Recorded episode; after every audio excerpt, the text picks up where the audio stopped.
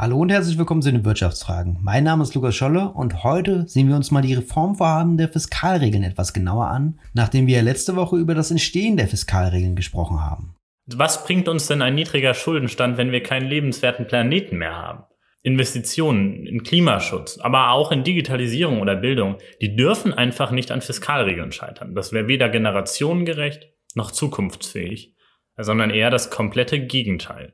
Das war Karl Mühlbach. Er ist Ökonom, ehemaliger Mitarbeiter im Finanzministerium und Gründer von Fiscal Future. Bei Fiscal Future setzt er sich mit vielen jungen progressiven Köpfen für eine progressive Fiskalpolitik ein.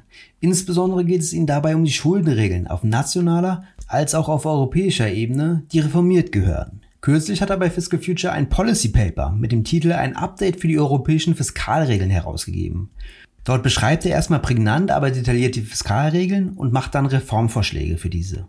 Nochmal zur Erinnerung. Die Maastricht-Kriterien bestehen hauptsächlich aus den 60% des BIPs an Gesamtverschuldung, die nicht überschritten werden dürfen, und den jährlichen 3% Neuverschuldung, die nicht überschritten werden dürfen.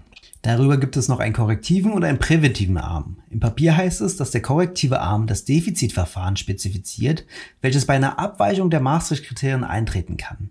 Während dieses Defizitverfahrens muss das strukturelle konjunkturbereinigte Defizit jährlich um mindestens 0,5% des BIPs reduziert werden. Bei dem Anteil, der die 60% Gesamtverschuldung gemessen am BIP überschreitet, muss die Differenz binnen eines Zeitraums von drei Jahren durchschnittlich um ein Zwanzigstel reduziert werden. Diese Regeln haben maßgebliche Auswirkungen auf die Handlungsfähigkeiten von Staaten. Während der Corona-Krise wurden die Regeln ausgesetzt, sodass flächendeckend die Wirtschaft angeschoben werden konnte, um die negativen Effekte zu reduzieren. Diese Aussetzung gilt für das Jahr 2021 und für das Jahr 2022. Währenddessen hat sich die Staatsverschuldung fast überall deutlich erhöht. Wenn 2023 zu den Regeln zurückgekehrt wird, droht ein massives Sparjahrzehnt für Europa. Daher gibt es für die europäischen Schuldenregeln aus unterschiedlichster Richtung Reformvorschläge. Einen Vorschlag macht der Chef des europäischen Stabilitätsmechanismus, der auch maßgeblich an der Konstruktion der europäischen Fiskalregeln mitgewirkt hat, Klaus Regling.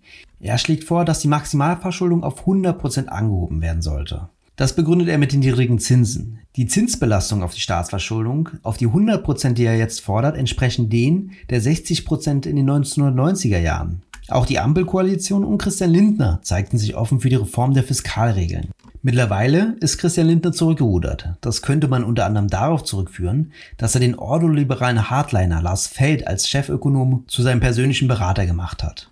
Dieser wiederum schlägt im Handelsblatt vor, dass die Regeln unmodifiziert bleiben und nur der Anpassungspfad etwas gestreckt wird. Angesichts des russischen Angriffskriegs und den damit einhergehenden wirtschaftlichen Schäden hat die EU-Kommission angekündigt, dass sie im Mai überprüfen wird, ob die Fiskalregeln auch noch im kommenden Jahr, also 2023, ausgesetzt bleiben sollen. Das würde kurzfristig den Handlungsspielraum sehr weit erhöhen, aber mittelfristig das Problem nur aufschieben und es nicht lösen. Daher sind grundlegende Reformen notwendig. Es liegen auch schon einige auf dem Tisch, die sich in ihrer Tragweite aber deutlich unterscheiden. Lieber Karl, du hast ja vor kurzem bei Fiscal Future dein Policy Paper mit dem Titel Ein Update für die europäischen Fiskalregeln veröffentlicht.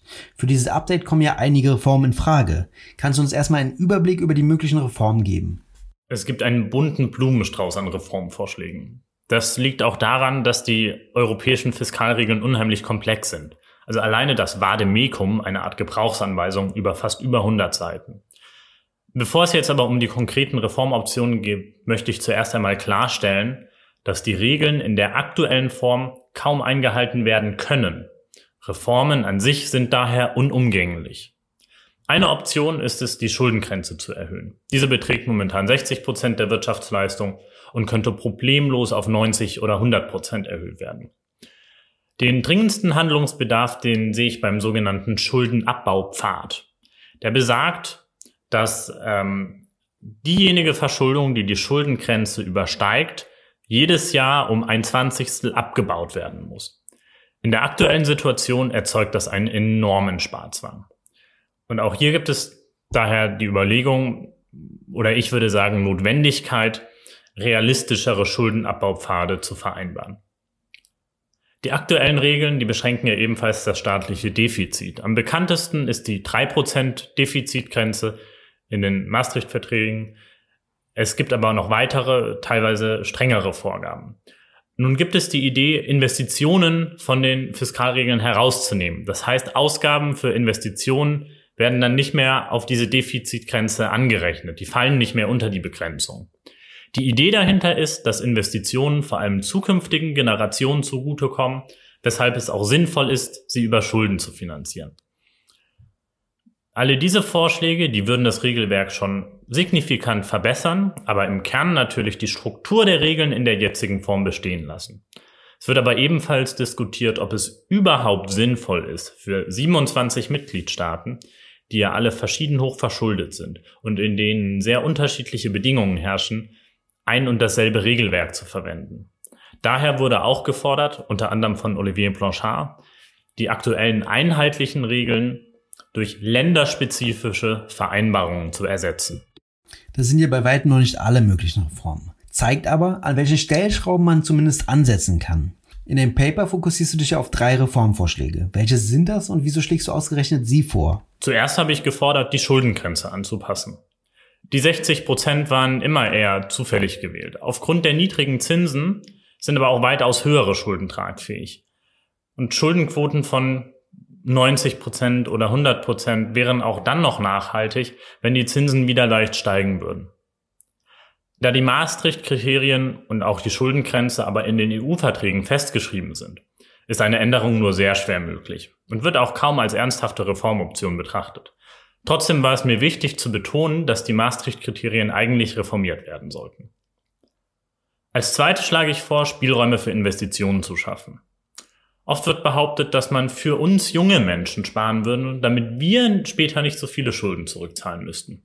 Dabei sind Zukunftsinvestitionen für uns doch viel wichtiger. Was bringt uns denn ein niedriger Schuldenstand, wenn wir keinen lebenswerten Planeten mehr haben?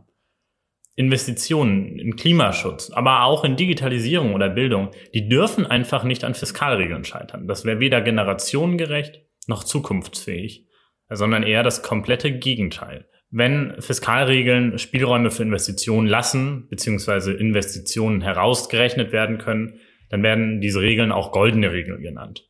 In Europa wird auch über eine grün-goldene Regel diskutiert. Das würde dann bedeuten, dass nur nachhaltige Investitionen von den Fiskalregeln ausgenommen werden. Egal ob grün-golden oder golden, bei beiden Varianten gibt es das Problem, dass natürlich festgelegt werden muss, welche Ausgaben denn jetzt noch Investitionen sind, die herausgerechnet werden können und welche nicht. Eine solche Definition ist nicht leicht. Und das wird daher oft als Grund gegen goldene Regeln verwendet. Aber dabei wären auch kleine, ich sag mal, Fehler bei der Entscheidung, welche Investition jetzt noch herausgerechnet werden kann und welche nicht, um ein Vielfaches besser als die jetzigen Fiskalregeln, die gar keine Investitionen ermöglichen. Als dritte Idee stelle ich in meinem Policy Paper das Konzept einer Ausgabenregel vor.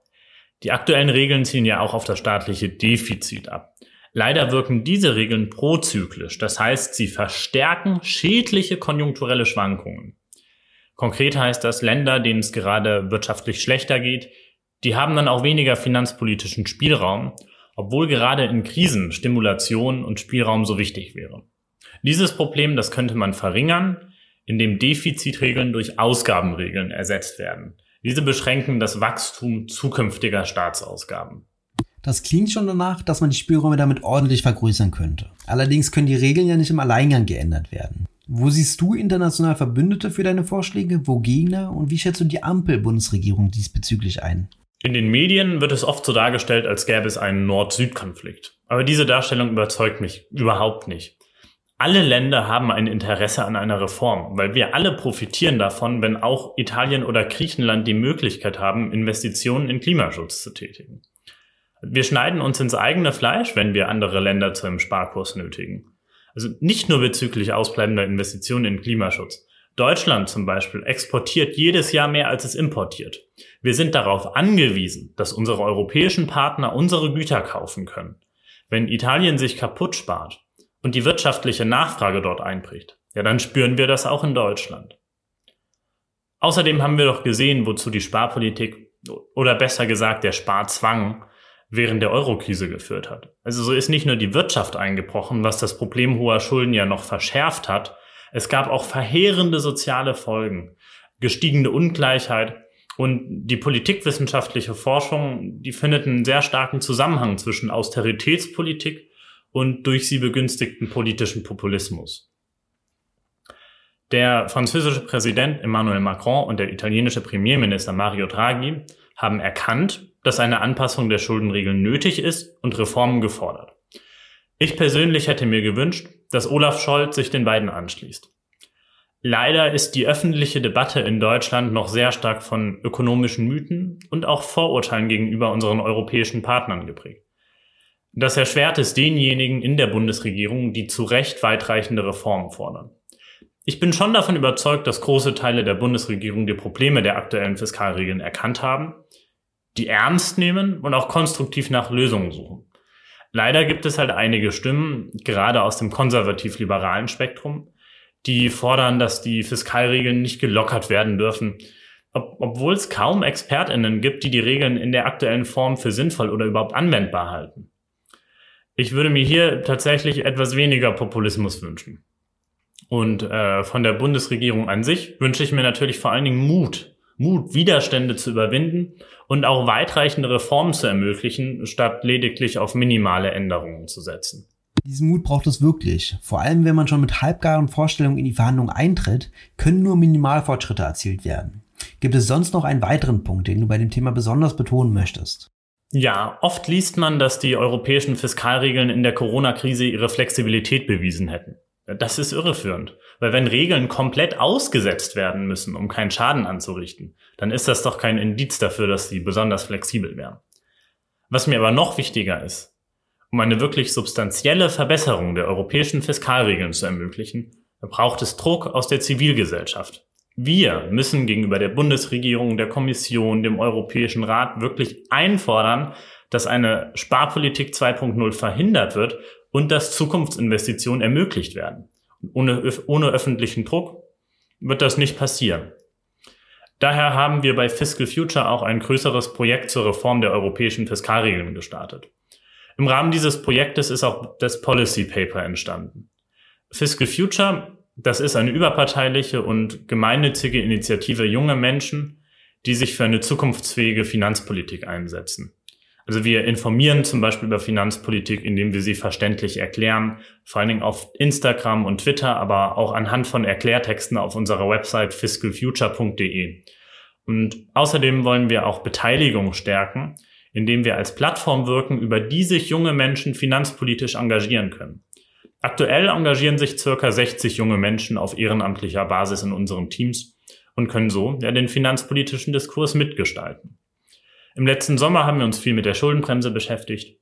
Aktuell beteiligen wir uns, wie gesagt, an der Debatte um die europäischen Fiskalregeln.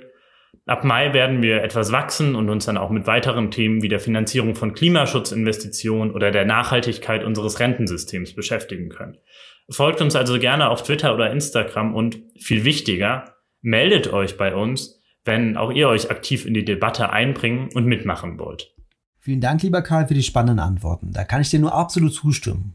Eine Sparpolitik 2.0 wäre fatal für die wirtschaftliche Entwicklung, für die Klimawende und für den Arbeitsmarkt, der ja sowieso schon in den Südländern angeschlagen ist. Wenn man mich fragen würde, wo man sich als junger finanzpolitisch interessierter Mensch engagieren würde, wäre Fiscal Future auf jeden Fall eine der Antworten. Ich bin gespannt, welche Akzente ihr demnächst setzen werdet. Wenn euch diese Folge des Podcasts gefallen hat, könnt ihr den Podcast gerne abonnieren und auf Spotify bewerten. Bis zum nächsten Mal bei den Wirtschaftsfragen.